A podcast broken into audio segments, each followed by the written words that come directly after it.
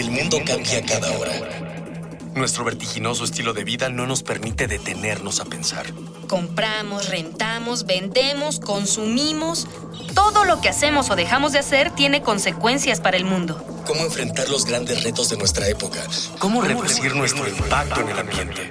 El Programa Universitario del Medio Ambiente Puma y Radio UNAM presentan Ambiente Puma.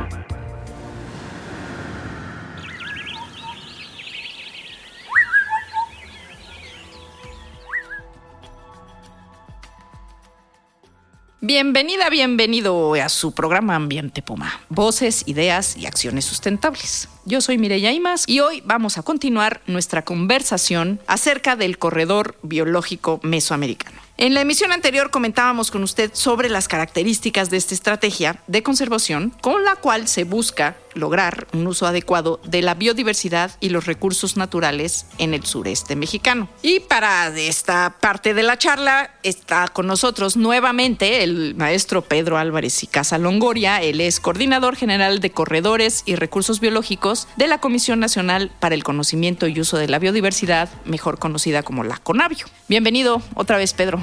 Gracias, Mireya. Encantado de estar aquí de nuevo. Muchísimas gracias. Y como ya es costumbre de este programa, vamos a escuchar las voces de nuestros jóvenes, de los estudiantes de esta casa de estudios, a quienes se les preguntó en esta ocasión cómo podemos colaborar con los corredores biológicos.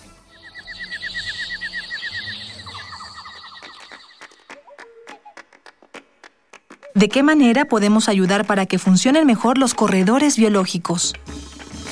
Que la gente vaya a visitar estos lugares y vea la importancia, ¿no? O sea, no solamente la gente que vive ahí dentro de las comunidades, sino fuera.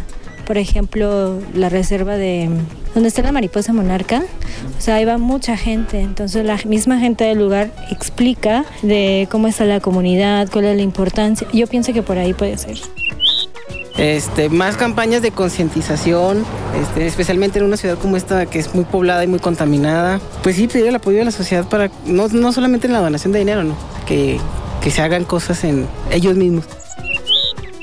Híjole, pues es un problema bastante grave porque hay mucha deforestación este, ilegal.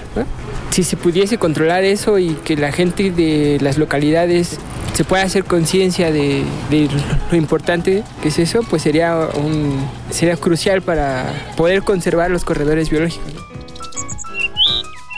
¿Conoces productos sustentables o amigables con el ambiente elaborados por comunidades rurales? No sé marcas, pero puede ser eh, los jabones artesanales o, por ejemplo, aquí en la tienda del Jardín Botánico venden aretes con alas de mariposa, que eso también ayuda a la comunidad.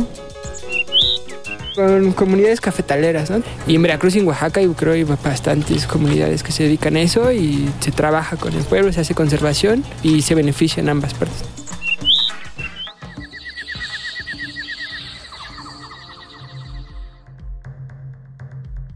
Y bueno, seguimos aquí platicando con Pedro Álvarez y Casa Longoria. Dinos, Pedro, ¿quién se encarga del manejo del corredor? ¿Cómo está estructurado el, corredor, la idea de corredor? ¿Quién es responsable y cómo se integra con las comunidades? Es una organización muy peculiar porque en realidad somos muy pocos los que, digamos, somos la parte directiva, la parte que impulsa la, idea y la apoyamos mucho a través de agencias locales, ese grupos de, de, de campesinos, de profesionistas, de técnicos, que son los que instrumentan las, las, propuestas. El equipo de la Conavio lo que hace es diseñar la propuesta, definir los sitios, buscar los fondos, eh, buscar los consensos y a través de un pequeño grupo tenemos oficinas en el sureste de México, en San Cristóbal de las Casas, tenemos otra oficina en Chetumal y oficinas que buscamos asociarnos con otras instituciones donde tenemos responsables, estoy hablando uno o dos responsables por corredor y a partir de, de buscar los productores organizados a través de agencias locales empiezan a operar los proyectos, ¿no? Entonces es una, digamos, tiene la ventaja que no es una gran burocracia, sino es una pequeña administración del proyecto. Esa es la primera parte más, más institucional. Segundo, la verdad es que no gastamos dinero en publicidad, es decir, no, no nos probamos gorras, ni ponemos camisetas, ni nada de eso, sino lo que, lo que queremos es que la gente tenga oportunidades para impulsar proyectos de bajo impacto ambiental. ¿no? Diseñamos eh, las propuestas, buscamos socios, tenemos convenios con Zagarpa, tenemos convenios con la Comisión Nacional Forestal, y tenemos apoyos del Fondo Mundial para el Medio Ambiente, de, del GEF, la propia Semarnat también nos apoyado con recursos. Entonces lo que hacemos es eh, buscar armonizar y orientar políticas públicas con este sentido de, sustentabilidad, ¿no? Esa es, digamos, la, segunda gran virtud del proyecto es que suma voluntades y visiones para que en, en el territorio, que es donde se hace el trabajo, se puedan impulsar las, las propuestas. La tercera, la tercera estrategia tiene que ver con la selección de aquellos proyectos y productos que tienen oportunidad de llegar a los mercados. Entonces hemos seleccionado la producción de miel orgánica, como ya mencioné, el café, que es fundamental, el café sobre todo de, producción orgánica, el manejo forestal maderable y no maderable, producción por comunidades de productos forestales que están siendo certificados, eh, la producción de cacao, el cacao gourmet, que es un cacao que es el originario de México, que es el cacao tradicional que estamos reposicionando en el mercado internacional, es un cacao que tiene muchas más virtudes que el cacao ahora eh, comercial que se vende con, con eh, diferentes mejoras genéticas. ¿no?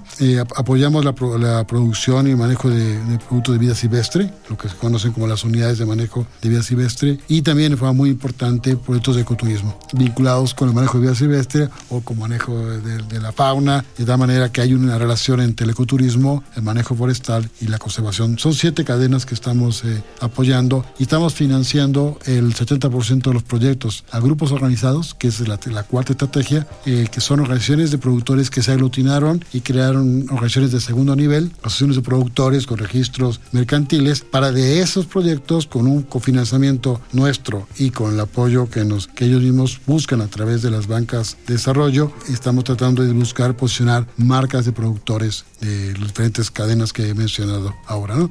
Eh, Pedro, cuéntanos de qué manera estos proyectos productivos impactan en la calidad de vida de las comunidades que están en el corredor biológico mesoamericano. de forma muy, muy tajante te diría que mejora sus ingresos. O sea, la gente tiene mejores ingresos anuales, porque no tendría ningún sentido solamente preocuparnos por conservar la biodiversidad, eh, digamos, como un principio sustentable, si las, la gente no vive mejor. Y ese fue parte de nuestro planteamiento. Lo que hiciéramos tenía que tener un, un doble sentido. Tendríamos que conservar, manejar nuestra biodiversidad, pero asegurarnos que la gente mejora sus niveles de ingresos. Te podría decir que en términos generales, en los últimos 12 años hemos, hemos logrado mejorar el ingreso de las comunidades con las que trabajamos, que han sido más de 1.200 comunidades las que han estado trabajando con nosotros directamente, entre un 15 y 20% el nivel de ingresos de, de, las personas. ¿no? En algunos sitios ha sido mayor, otros ha sido menor, pero lo más importante es que dos terceras partes de esos ingresos ya no dependen de subsidios, es decir, son proyectos que ya tienen ya, su propia... Ya tomaron su propia dinámica, y, ya ya son sustentables económicamente. Es lo que estamos haciendo, estamos impulsando, le llamamos planes de negocios amigables con la biodiversidad. O sea, los acompañamos y, buscamos eh, agencias de apoyo que les puedan enseñar eh, o apoyar sus esquemas de administración, de manejos de recursos, contabilidad básica, inventarios, o sea, todo un mecanismo que les pueda definir cuál puede ser el futuro de sus empresas eh, campesinas en los próximos años, ¿no? Entonces hicimos 27 planes de negocios que están ya ahorita operando en estos momentos y que significan que en los próximos 10 años, en términos muy generales, el volumen de producción de cada una de estas cadenas se va a duplicar, pero de ellos cerca, cerca del 50% va a tener algún certificado de amigable con la biodiversidad. Fíjese usted, vamos a seguir comentando más de este tema. Por supuesto, no cree aquí que aquí terminamos. Solamente le estamos invitando a que nos mande sus participaciones, sus ideas, dudas, comentarios, que interactúe con nosotros en arroba es nuestro Twitter, nuestro Facebook, Programa Universitario Medio Ambiente, o bien en el correo electrónico info pumaunam.mx. Recuerde que este espacio lo construimos entre todas y todos y con sus voces hacemos comunidad. Vamos a escuchar la siguiente cápsula no le cambie. Quédese con nosotros, que esto se va a poner de ambiente, de ambiente puma. Los mayas productores de miel. Centroamérica es una región conformada por siete países, Guatemala, Belice, El Salvador, Honduras, Nicaragua, Costa Rica y Panamá, con una extensión superficial ubicada entre dos masas continentales y dos grandes cuerpos de agua. Tiene miles de kilómetros de costas ricas en manglares, arrecifes de coral y otros tipos de ecosistemas costero marinos. La necesidad de conservar esta gran riqueza natural llevó a construir un acuerdo multinacional para ampliar y mejorar los programas de conservación de la región. Así, en 1997 se firmó la iniciativa conocida como Corredor Biológico Mesoamericano, que integra a los siete países de Centroamérica más México. Pero la conservación requiere garantizar el bienestar económico y social de las comunidades que habitan este territorio. Por ello, son necesarios programas de aprovechamiento sustentable, gracias a los cuales las comunidades obtienen ingresos sin poner en peligro su patrimonio natural. Un ejemplo es la producción de miel orgánica por comunidades en la península de Yucatán. Un tercio de la producción nacional de miel proviene del trabajo de más de 17 mil apicultores de Campeche, Quintana Roo y Yucatán, que juntos manejan millón y medio de colmenas. Muchos de estos apicultores desarrollan su trabajo dentro del corredor biológico mesoamericano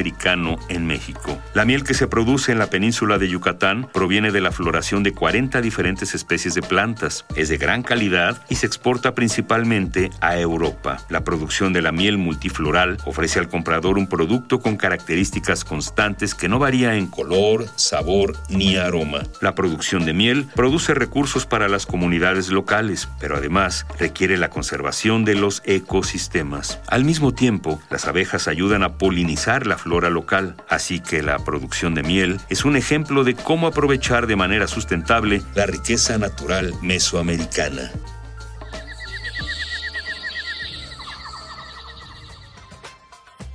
Bien, Pedro, ¿cuáles son los temas ambientales y sociales más acuciantes del corredor? El primero que puedo decir es que hubo un abandono de la política pública rural. O sea, muchos años el Estado mexicano dejó de, valorar y reconocer no solo la, un asunto de justicia elemental, que es apoyar a la gente más necesitada de las zonas rurales de nuestro país, sino también dejó de la, fuente crediticia y los apoyos que el Estado da a las zonas rurales fue, bajando sustancialmente. Las agencias de desarrollo abandonaron el campo mexicano. ¿no? Eh, eso tuvo algunos, algunas ventajas, tengo que decirlo. Por ejemplo, los productores forestales de, de Oaxaca pelearon y recobraron las concesiones forestales de sus propias comunidades. Durante más de 50 años, empresas privadas saquearon los bosques de, de Oaxaca y de muchas partes del país. También pasó en Chiapas, en, Quintana Roo. Y poco a poco los campesinos se fueron empoderando para recuperar y controlar sus recursos forestales. Digamos, eso tiene alguna ventaja, pero el costo, digamos, para, para el incremento de la pobreza rural ha sido, ha sido enorme. En algunas zonas donde trabajamos, estoy hablando de la mayor de las pobrezas, que es la pobreza alimentaria. Es decir,